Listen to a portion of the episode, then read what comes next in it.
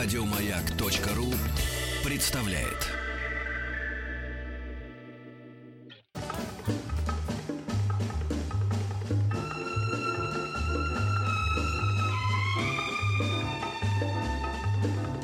Дышите глубже. С Петром Фадеевым.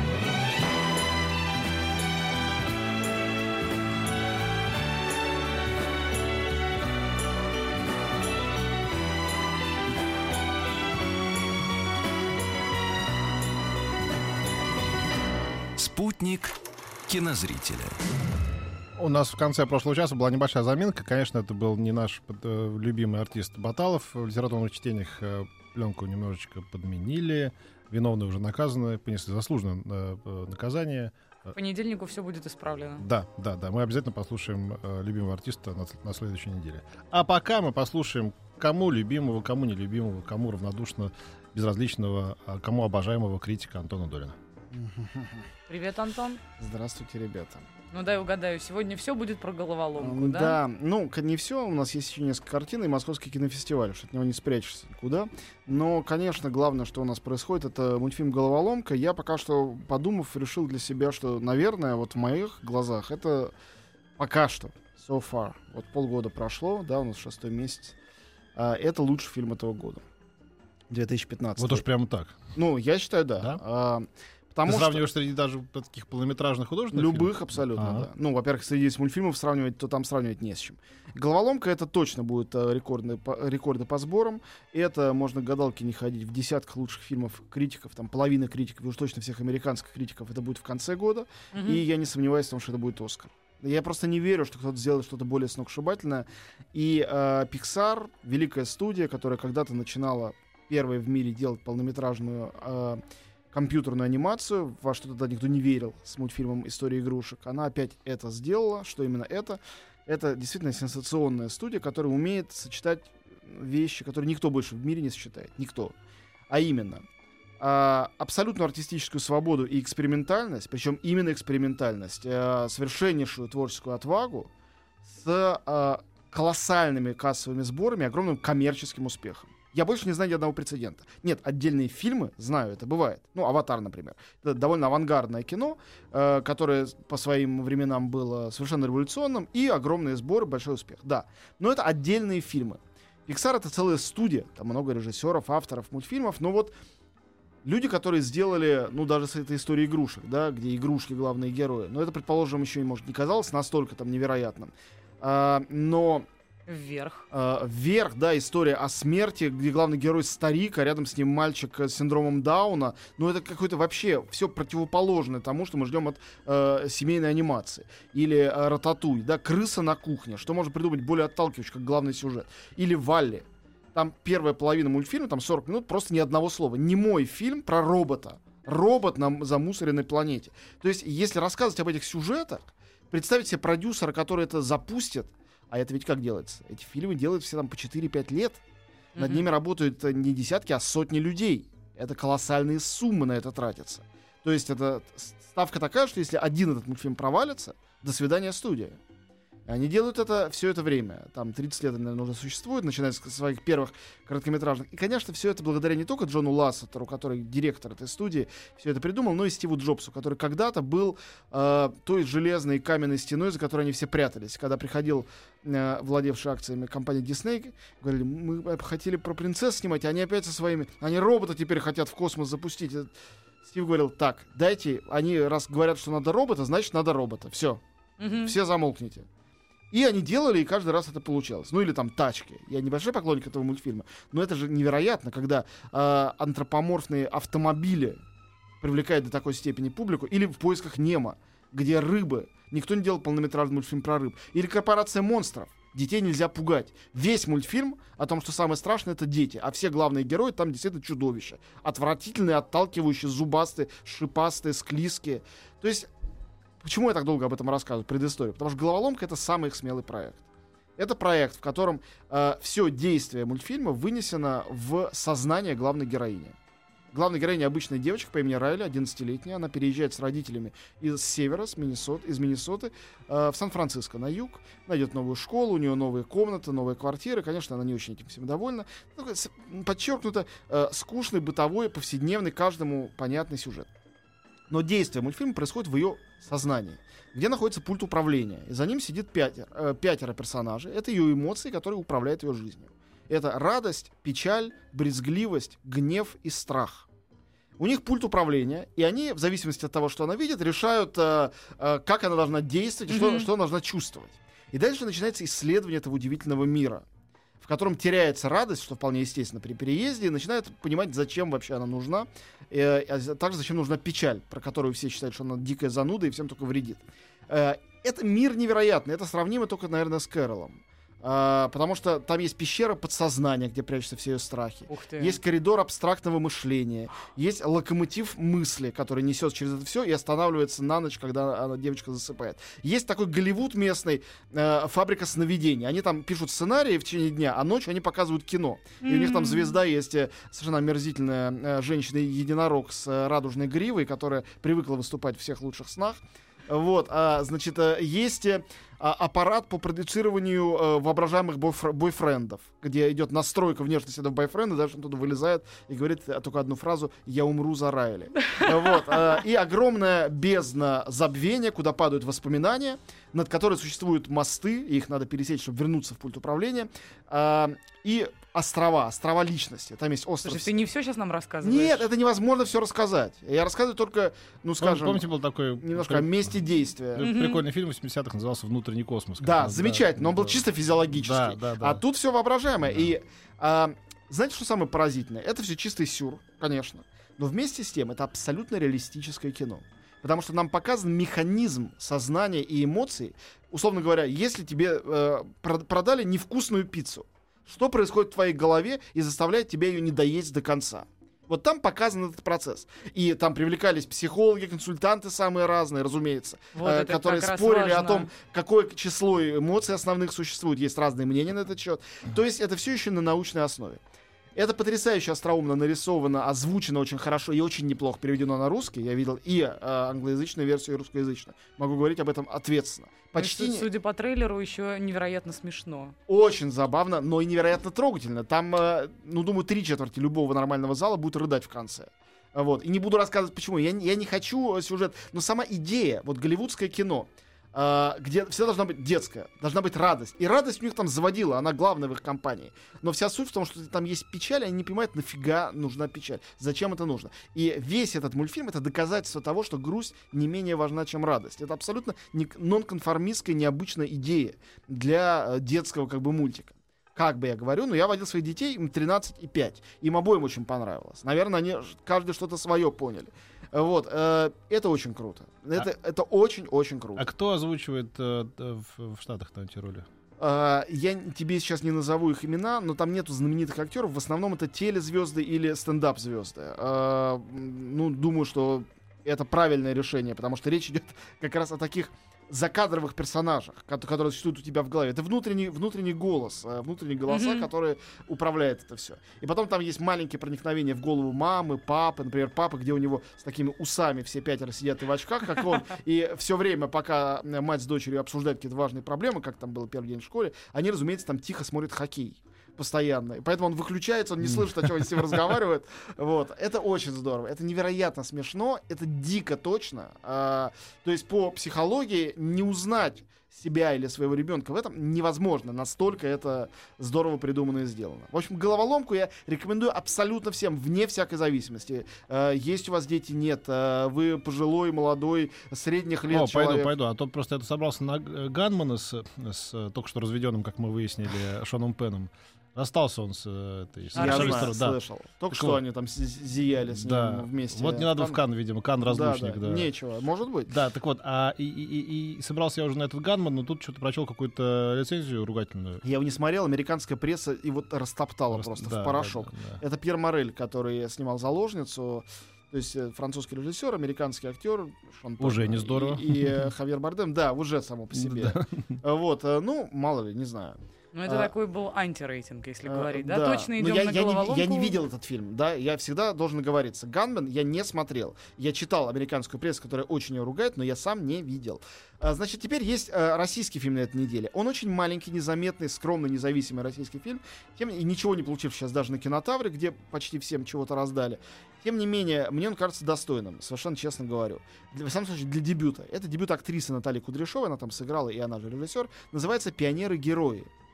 Это история, э, ну вот, моих или Петиных, примерно вот наших с ним ровесников, людей там от 35 до 40, э, которые живут в теперешней Москве, вполне успешные, там трое друзей детства, две девушки и молодой человек.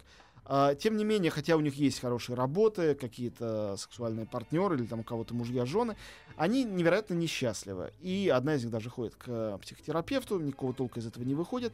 А суть в чем? А суть в том, что а, в этом фильме при- предпринята попытка, и зачет именно ставлю за попытку, а, она не полностью удачна, а, выяснить, как это связано, ну так вот по-фрейдистски, с нашими детскими фрустрациями. И это наполовину современная история, а наполовину это воспоминания о советском детстве. О том, как они все были пионерами, и все мечтали втроем, дружа в школе. Вот это последнее поколение пионеров, которые уже юношество, пубертат встречали на самом деле уже в постсоветское время. Но все а- проблемы из детства. А, да, а, и о том, как эта мечта, о том, как, кстати, Вали... Вали Минутка резонерства. Да. Мы отмечаем всегда Ну, такие. Минутка да. резонерства на волнах. Вот, э, Все проблемы из детства. Мы все умрем. Вот, может быть, Настя уже эти имена ничего не говорят, а тебе точно говорят. Валя Котик, Марат Хазей, Ну, да, вот эти вот э, пионеры-герои из э, такие иконы советского детства. Мгм. Как мечта стать таким, мечта о том, что обязательно в жизни должен быть подвиг, должно быть место самоотвержению. А потом вырастаешь, это связано с любым взрослением, но особенно с нашим взрослением, вот с рубежом советского и постсоветского. Э, оказывается, никакого подвига нету. Есть сплошная прагматика и уныние, и э, быт, э, и нету в этом места э, ничему особенному, и ты не особенный. Вот о чем это кино. Мгм. И а, хочу отдельно отметить, что мне очень понравилось, как играет одну из этих трех ролей а, Даша Мороз. Я считаю, она очень, очень талантливая актриса, которой не так часто, к сожалению, по таланту достаются роли. Роль как бы небольшая, ну, потому что там три персонажа и три линии, но мне очень она понравилась, и я очень а, картину «Пионеры-герои», ну, не то, что очень рекомендую, что все обязаны ее посмотреть, но мне, мне кажется, это очень любопытный фильм, он нетипичный, и вот, может, вы вспомните, но я не вспомнил фильмов, которые э, пытаются вот эту психологию постсоветскую вот так вот исследовать. Как советское детство э, рождает фрустрации нашего, нашей взрослой жизни. Э, при том, что идея вроде бы да очевидная. Да, этого не могло не быть. Это, конечно, сидит э, в каждом из нас, вот людях этого поколения. А, поэтому пионер-герой, по-моему, это хорошо. Достойно. Из западного ничего нам больше А, не прилетело. Может быть, ну, не ну вот мультики. про Ганмана мы сказали О- уже. Очень многое прилетело на московский фестиваль. Он открывается завтра, идет до конца следующей недели, поскольку мы с вами в следующий раз будем встречаться э, не в четверг, а в конце недели. Уже после фестиваля подводить его итоги. И сейчас я дам очень короткий, буквально несколькими пунктами, э, анонс фильмов, которые, с моей точки зрения, лучше не пропускать на нем. Мгм. А, идите, купите билеты, они продаются заранее, э, как правило, за сутки открывается, смысле, за двое суток. Нет, за, за- в- утром дня накануне, вот так Мгм. вот, открывается продажа на каждый фильм. Вот, э, не упустите. Итак, начну с конкурса. Как всегда в конкурсе э, все лошадки темные, кроме русских фильмов, которые э, всегда и привлекают наибольшее внимание. Я остановлюсь на двух из них. Один это «Милый Ханс, дорогой Петр». Это новый фильм Александра Миндадзе, режиссерский. Он теперь снимает э, в основном сам фильмы, а не пишет сценарий, хотя сценарий, естественно, тоже его. Фильм без каких-то знаменитых артистов, снятый большей частью на немецком языке. Э, фильм, который вызвал у военно-исторического так называемого общества под руководством министра Владимира Мединского какое-то неудовольствие на уровне сценария. Э, но фильм в результате снят, вот он. И это история о немецких инженерах, которые в преддверии Второй мировой войны, никто еще не знает, что эта война будет, работают в Советском Союзе. Как они работают и живут тут, дружатся с э, местным населением. все снято как бы от их лица, с их точки зрения. Мгм. По-моему, это очень интересный ракурс, необычный, и как минимум посмотреть это э, будет любопытно. А, Андрей Прошкин, э, режиссер, который уже участвовал и побеждал, даже получал один из призов в конкурсе Московского фестиваля с фильмом «Орда», сделал картину под названием «Орлеан». Это по сюрреалистическому, насколько я понимаю, не видел еще фильм, а сценарию Юрия Арабова. И не так часто снимающийся в последнее время а, Виктор Сухоруков там в главной роли. В главной женской роли Елена Лядова. А у него теперь все фильмы будут по американским штатам и городам, там, да? У него что было там? Миннесота была. Миннесота, Теперь Орлеан. Орлеан это французская, ну там есть Новый Орлеан, но Да. это французский город вообще-то. э, Я вот хотела спросить про Жанну Дарк. Э, да, ну, возможно, там, я говорю, не смотрел картину, но там какой-то сюр, я думаю, это любопытно. По-моему, там по сюжету при... Орлеан это вымышленный как раз советский маленький городок. Но, А. э, повторяю еще раз, не смотрев, не хочу рассказывать, просто говорю, вот на это стоит, наверное, купить билет и Мгм. посмотреть. Думаю, что это будет любопытно. Не говорю, что будет гениально точно, но будет любопытно. И, наконец, фильм, который очень, мне кажется, интересным. э, э, кажется, не будет. так, этого, этого я не слышал. нет. А, значит, фильм, который мне кажется очень интересным и который участвует э, в программе спецпоказов. э, Я просто ли- листаю эти показы, что-то не вижу программу. Называется, ладно, неважно. Э, Он называется, а вот, Э, он называется «Райские кущи». «Райские кущи» — это название э, по сюжету нового жилищного комплекса элитного, куда поселяется главный герой. «Райские кущи» — это фильм Александра Прошкина, старшего, э, замечательного режиссера, автора телевизионных Николая Вавилова, Михаила Ломоносова и доктора Живаго и культовейшего прекрасного, по-моему, фильма «Холодное лето 53-го». Мгм. Вот, э, замечательный режиссер, который, несмотря на то, что он уже не юн, э, мне кажется, абсолютно не, не теряет в форме. И фильм «Райские кущи», вот э, для тех, кто знает, они, они поймут. Это новейшая, э, осовремененная экранизация э, утиной охоты э, Вампилова. Э, Которую, казалось бы, мы совсем недавно видели уже, да? Ведь кто-то же экранизировал ее. Питерский режиссер. эм, Может быть, я просто пропустил. Я знаю только отпуск в сентябре отдали с Далем э, классический. Нет, было же, я сейчас посмотрю, извините. Окей. да, да. Короче говоря, новая версия «Утиной охоты», довольно близкая к оригиналу, но э, перенесенная в наши дни. Э, в главных двух ролях Евгений Цыганов э, и Чулпан Хаматова. Мгм. Мне кажется, что это очень точный кастинг. Это действительно герои сегодняшнего дня. И это потрясающий текст, хотя он переработан, но переработан очень креативно и здорово. Эту картину я рекомендую совершенно ответственно. Меня смущает в Евгении Цыганове, что он не меняет совершенно выражение лица. Быва- Уже в протяжении пос- 10 лет, э, переходя от сериала к фильму, от фильма к... к чё- Бывает это, вот и, это и- такое- и такого Он считает, что типа это, он считает, что это органика, но мне кажется, что нет. Ну вот это- прекрати. вот Зиновий Герд тоже в основном играл Да-да. себя. Это просто Ничего некий подобного. образ. Сравнила тоже. Ладно, я успею, э, наверное, коротко еще перечислить несколько картин сразу после э, новостей, и потом перейдем к старому кино.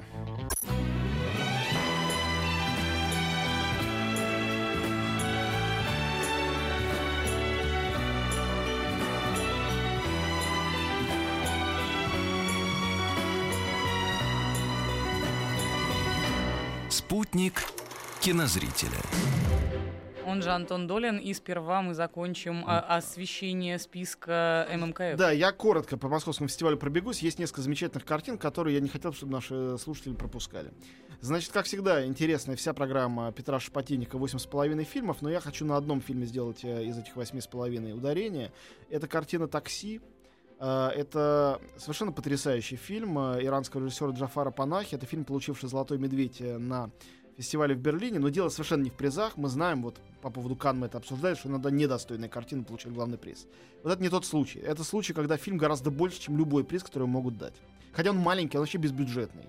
А, Это режиссер Джафар Панахи, выдающийся человек, лауреат всех на свете наград. а, Золотых, там у него золотой лев, золотой леопард, золотая камера в Каннах. Вообще Это у него был про развод кино вот это вот? нет, это один из его учеников, который этот развод мог бы и не привести ни в Берлин, ни на Оскар, потому что э, перед этим он где-то выступил словами «свободу Джафару Панахи». И ему, его, его едва не закрыли, ему пришлось извиняться, потому что Джафар Панахи э, посажен на 6 лет под домашний арест. Сначала он был не домашний, но протесты всего мира заставили разрешить ему, то есть у него, него, типа условное заключение. Мгм. У него отобран паспорт, и на 20 лет ему запрещено снимать, писать сценарий и давать интервью. Э, После того, как он на выборах Ахмединеджада посмел с видеокамеры пойти и просто снимать, как эти выборы идут. Да, он ничего, неизвестно даже, что он собирался с этой съемкой делать. Но этого достаточно было, чтобы его обвинили в антигосударственной деятельности, э, его, его жену, его товарищей. И его, и его, как самого из них известного, приговорили. Очень драматическая история, но это не тот случай, когда драматическая история- заставляет нас говорить о его таланте. Он к этому моменту был уже лауреатом всего на свете. Более того, его первые фильмы «Зеркало» и «Белый шарик», «Белый шарик» был раньше, а, принесли ему уже всемирную славу. Он был сначала ассистентом а, а, Аббаса Киаростами, такого Тарковского иранского. Вот, э, и он мог снимать э, для иранского э, как бы истеблишмента и для народа кино бесконечно, иметь все преференции, которые только возможны. Но он отказался, он стал снимать кино там о правах женщин, еще о чем-то, о каких-то вещах запретных. И все последние его фильмы там были запрещены. А сейчас он сам запрещен. Тем не менее, он уже третий фильм снял в такой ситуации. Э, Первый фильм, он э, снятый после ареста, назывался «Это не фильм». Там стояло другое имя режиссера, и его провезли в Каннах в, ка- в каком-то пироженом флешку с этим фильмом. Вот это да. Показывали вне конкурса. Второй фильм он снимал в своей даче, и там были сцены аутдор э, снаружи, которые он снимал через окно. Вот. э, и сам там снимался. Третий фильм он снял, нарушив вообще все условия, но видимо, все-таки там есть какая-то политика, к счастью, двойных стандартов. э, То есть э, ему все-таки его за это не посадили вновь и даже поздравили с призом. Мгм. Он сел в автомобиль и проехался по плану. о, Фильм называется «Такси», и режиссер, ну, по, по сюжету сам режиссер Панахи, которому запретили снимать кино, поэтому он устроился таксистом. Он ездит таксистом, к нему садятся разные люди. Там есть комический сюжет, есть трагический. Какой-то человек, который попал в катастрофу, возможно, сейчас умрет, садится к нему. Или какие-то две дурацкие тетки, которым надо куда-то выпустить золотую рыбку, потому что такова примета. Он с ними со всеми общается, и каждый сюжет это маленький неснятый фильм. Мгм. Это все снято на видеорегистратор и мобильный телефон. Вся Вот картина. да. В конце в титрах есть одна фамилия Джафар Панахи. Он пишет, поскольку каждый, кто помогал мне в этом фильме, и актеры, операторы, и все прочие, могут быть наказаны за то, что мне помогали, ни одной фамилии сюда, кроме своей, ставить не буду. Я отвечаю за все. Вот такая картина. Благородная, сильная, умная, очень смешная. Ее покажут в Москве. Будет показ. Фильм называется «Такси». Очень просто. Очень всем советую. А, Вот. а, еще одна, кстати, отличная картина в этой же программе. 13 минут называется. Оливера Хиршбигеля, который делал фильм «Бункер». Помните про Гитлера? Да. И это фильм э, совершенно поразительный. Тоже нет времени подробно рассказывать. Это история уникального покушения на Гитлера. Не операция «Валькирия» вот той, а история, когда простой аккордеонист и простой рабочий, э, который даже не был членом, условно говоря, Компартии, до войны понял, просто смотря телевизор и слушая радио, что Гитлер — это катастрофа. И он в одиночку собрал бомбу и решил его А, вза- в Мюнхене, взорвать. когда тот приехал на, Совершенно на верно. на 20 минут раньше уехал. или На плыл? 13 минут, фильм Да, называется 13, 13, на 13 да, минут да. раньше Гитлер закончил свое выступление. У него было поразительное чутье. Произошел взрыв, Гитлер остался нетронутым. И этого человека, как выяснилось, выясняется в конце фильма, извините за спойлер, поразительный для меня просто факт, настолько он всех потряс, в течение всей войны его допрашивали, даже не всегда пытая, пытаясь выяснить, кто за ним стоит. А за ним никто не стоял. Он дожил до конца войны. Его расстреляли за месяц до освобождения того концлагеря, где он содержался. Потому что не могли понять вот этого вот. вот. Он был простой человек. Очень круто. Как Крутой он фильм. за- 13, э, 13 13 это минут в, какой, в называется рамках какой Э, программы? программа 8,5 фильмов. Ага.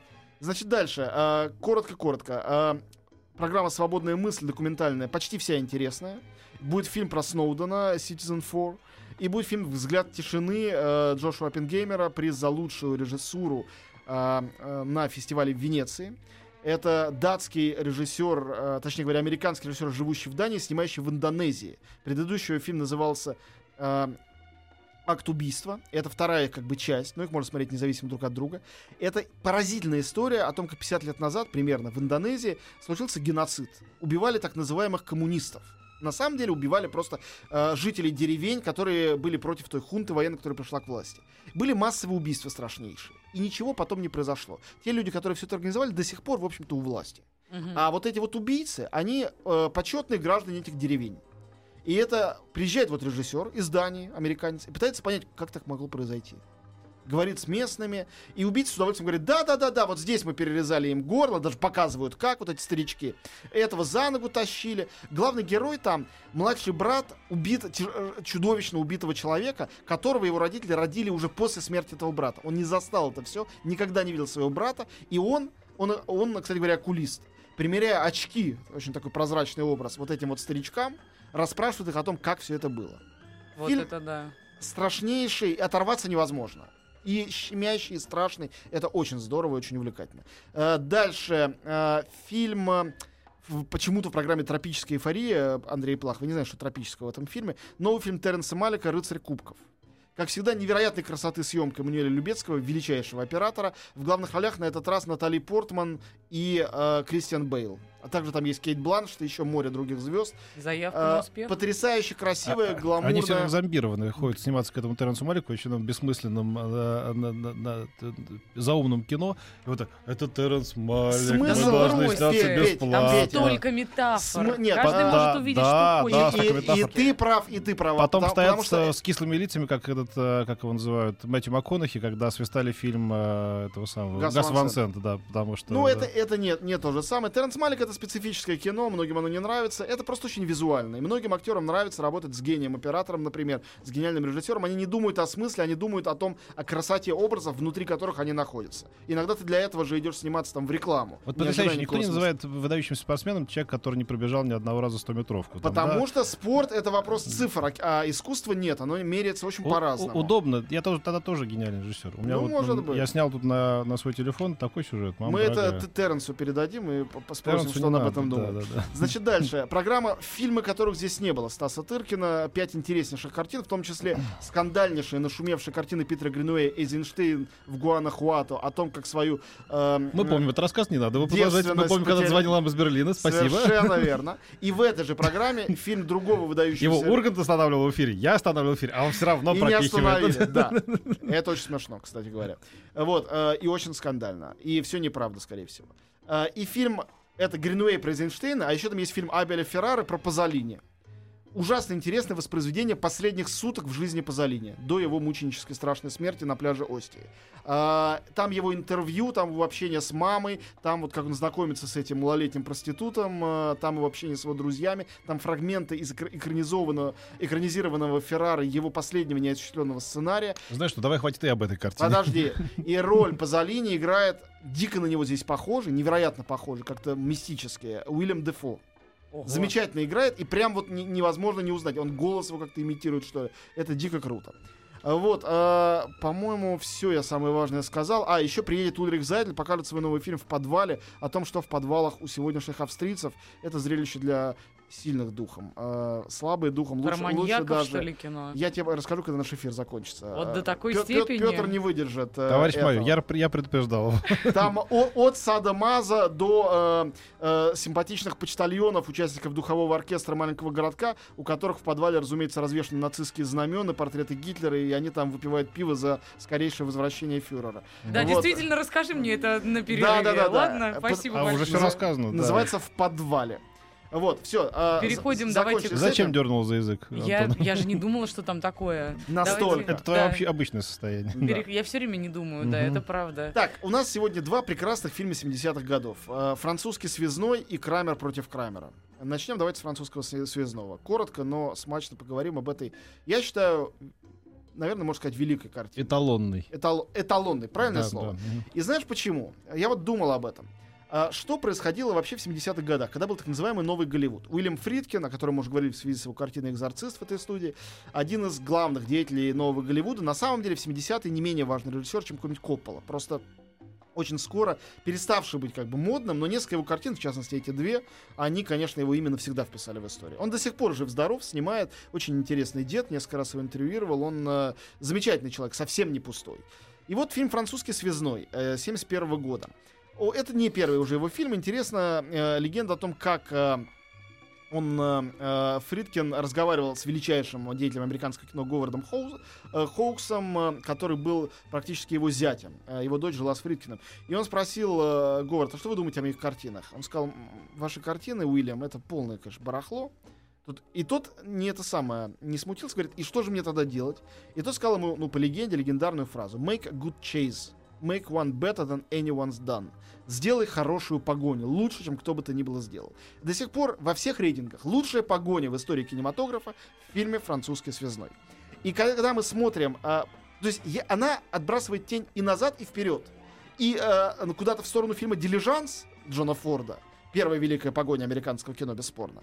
И в сторону «Безумного Макса» э, «Дорога ярости», который Мгм. весь построен только на погонях. Потому что только Фридкин доказал, насколько погоня может быть не только элементом сюжета, не только вот главным элементом кинематографа, то есть движением, постоянным движением, поэтому погоня для кинематографа так важна, но и содержательным чем-то. Потому что это немножко еще Ахиллес и черепаха, это погоня за тем, чего ты не можешь догнать.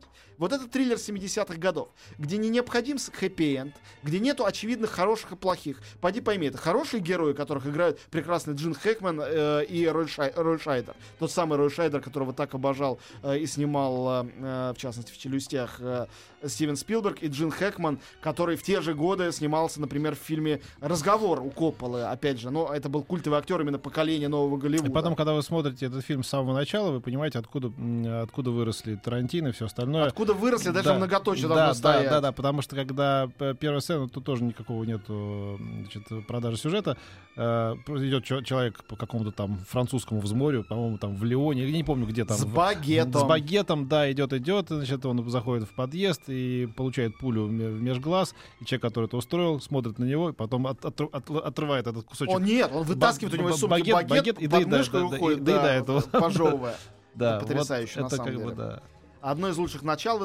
Короче говоря, триллер был придуман до Уильяма Фридкина. Но только Фридкину удалось в этом фильме создать эталонный триллер, который э, является философским произведением, психологическим произведением, социально-политическим произведением и вместе с тем невероятно увлекательным фильмом. Это кино про то, как одни не могут не, не воровать и не торговать наркотиками, а другие не могут не ловить их. Просто по и сути. да, погоня, да, да. это вечный процесс. Я почему- Да, потому и да, говорю о- об Ахиллесе и черепахе. Это не только элемент, Да, да, да. это процесс, который происходит всегда. Кто-то рождается преступником, кто-то рождается... Там же разные да. есть погони. А помнишь сцену с метро, когда он Да, пытается зайти в метро, э, преследуя кого-то, и в результате его удается преступнику его перехитрить. Он выходит из метро, а тот уезжает. Он бежит за Да. поездом. Бежишь за поездом, который ты не можешь догнать. Там все полно символики, метафор, но при этом это абсолютно конкретный приключенческий фильм с потрясающим тончайшим, глубочайшим артистом в главной роли. Наверное, это лучшая роль Джина Хэкмана. Да, да, да. У него очень много выдающихся ролей, но мне, мне кажется, что это все равно вершина. Ну, Хэкман один из немногих таких вот артистов, которые, знаешь, бывают, у нас тоже есть такие артисты, которые рождаются вот в таком возрасте, и мне кажется, ему в 14 было вот столько, столько же волос на голове. Это правда. Да, и сейчас он и, такой. И, и такой же, и дай бог здоровья.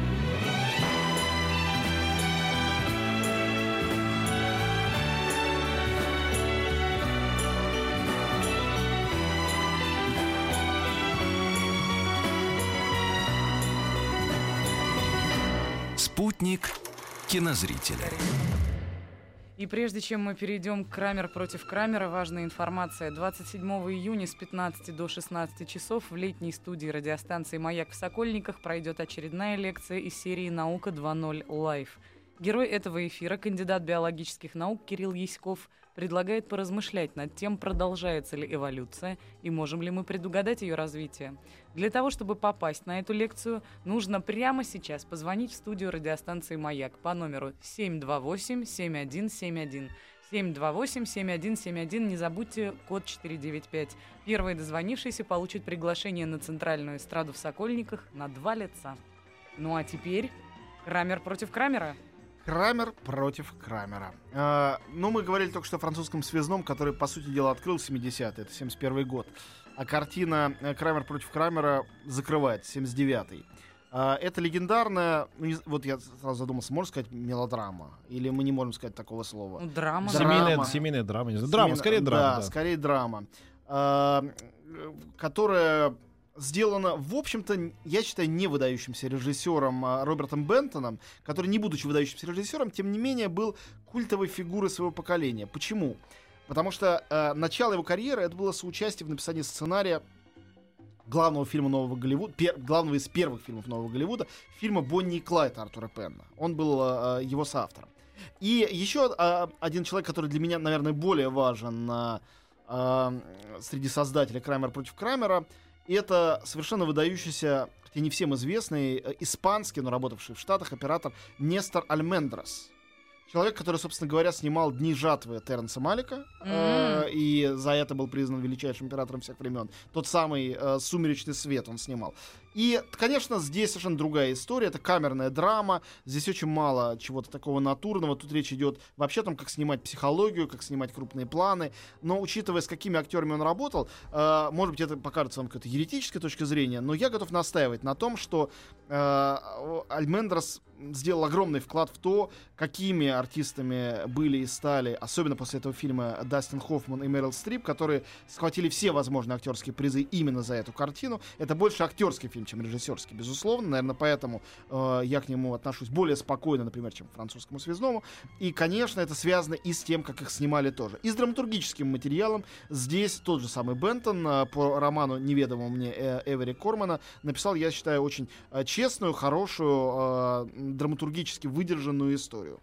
А, Не знаю, сюжет имеет смысл Ну да, рассказывать? э, э, сто- стоит его сказать вроде того, что просто... Мужчина, женщина и их да, ребенок. Да, да, вот э, разводящиеся папа, мама, и они, значит, тащат ребенка каждый к себе. У- Она там У такая... папы лучше получается. Ну как, сначала не очень, потому что он остается без работы, мама, в общем, какая-то А взбалмошная. он остается без работы, потому что он ребенку слишком много внимания уделял. Само Да. по себе это интересно. Да. А мама хочет искать себя. Мама взбалмошная дура, которая хочет искать себя вдруг на, значит, в, в среднем возрасте. Э, ребенок мечется между двумя. Казалось бы, нет ничего более неинтересного и, и, и, и общего в этом сюжете. Но, тем не менее, и Дастин Хоффман, и Мэрил Стрип это делают настолько виртуозно, что, знаешь ли ты, Антон, что после этого фильма, который заканчивается, в общем, скорее в пользу папы, э, впервые стали суды американские отдавать права, иногда отдавать права в пользу Я а, слышал отцов. об этом. Да, да. Потому что это настолько щемящая какая-то э, драма, да. Обычно же суд склоняется на сторону матери при разводах, да. А Но вот это очень интересный поворот феминизма, а, когда а, за то, что за женщиной признается право на самостоятельность и на жизнь, может быть, даже без детей, которая всегда признавалась за мужчиной, но никогда за женщиной. Оборотная сторона этого, что мужчине разрешают немножко быть мамой, чего раньше не допускалось. То есть мужчине разрешается психологически, социально, юридически быть опекуном а, собственного ребенка. И действительно, этот фильм оказал влияние и на жизнь тоже, а не только Ну, на я бы сказал, что это антифеминистский фильм, э, по Потому что мере. тебе кажется, где женщина тебе антипатична в фильме, там фильм антифеминистский. Не-не-не, ну ты знаешь, Ну, как, как, относ- ну относимся к Мэрил Стрип, просто Ну, это ясно. Там по суду, когда вы- выясняются аргументы за или против оставаться ребенку с ней или нет, э, очень умный адвокат, который тоже кто-то играет прекрасно, по-моему, в шоу, да, я не помню, кто-то хороший артист там так, играет, э, такого помню. пожилого арти- э, адвоката, он говорит, ну хорошо, давайте разберемся, ну вот что вы хотели там, э, вот найти себя, то, что- выясняется, что она, она, она, она не сделала ничего в своей жизни, что могло бы быть э, признаком успеха хоть, хоть в чем, ни в личной жизни, ни в общественной, а что я хочу себя искать, бу-бу-бу-бу-бу». и в итоге она сама потом признает свою несостоятельность и как матери, и как, как личности, и говорит, что сыну будет лучше с э, папой, у которого тоже весьма шаткое Ну, положение. парадоксально это Классно и есть вы решили не спойлерить, да, это ребята? и есть Поздравляю вас признание- вообще. признание того, что она на самом деле личность. Слушай, Конечно. Ромео и Джульетта, мы знаем, что они там потом умирают, но мы все равно смотрим эти картины, правда? Крамер против Крамера, несмотря на то, что вам рассказали сейчас почти весь финал, все равно стоит посмотреть. А пока спасибо большое, Антон. Спасибо, друзья. Увидимся на следующей неделе. Приятная песня и сразу же потом ваша любимая рубрика Эврика. Да, мы в Сокольники с Антоном пойдем на той неделе, где-то в воскресенье. Ну, объясним. Это мы. Это про нас. Еще больше подкастов на радиомаяк.ру.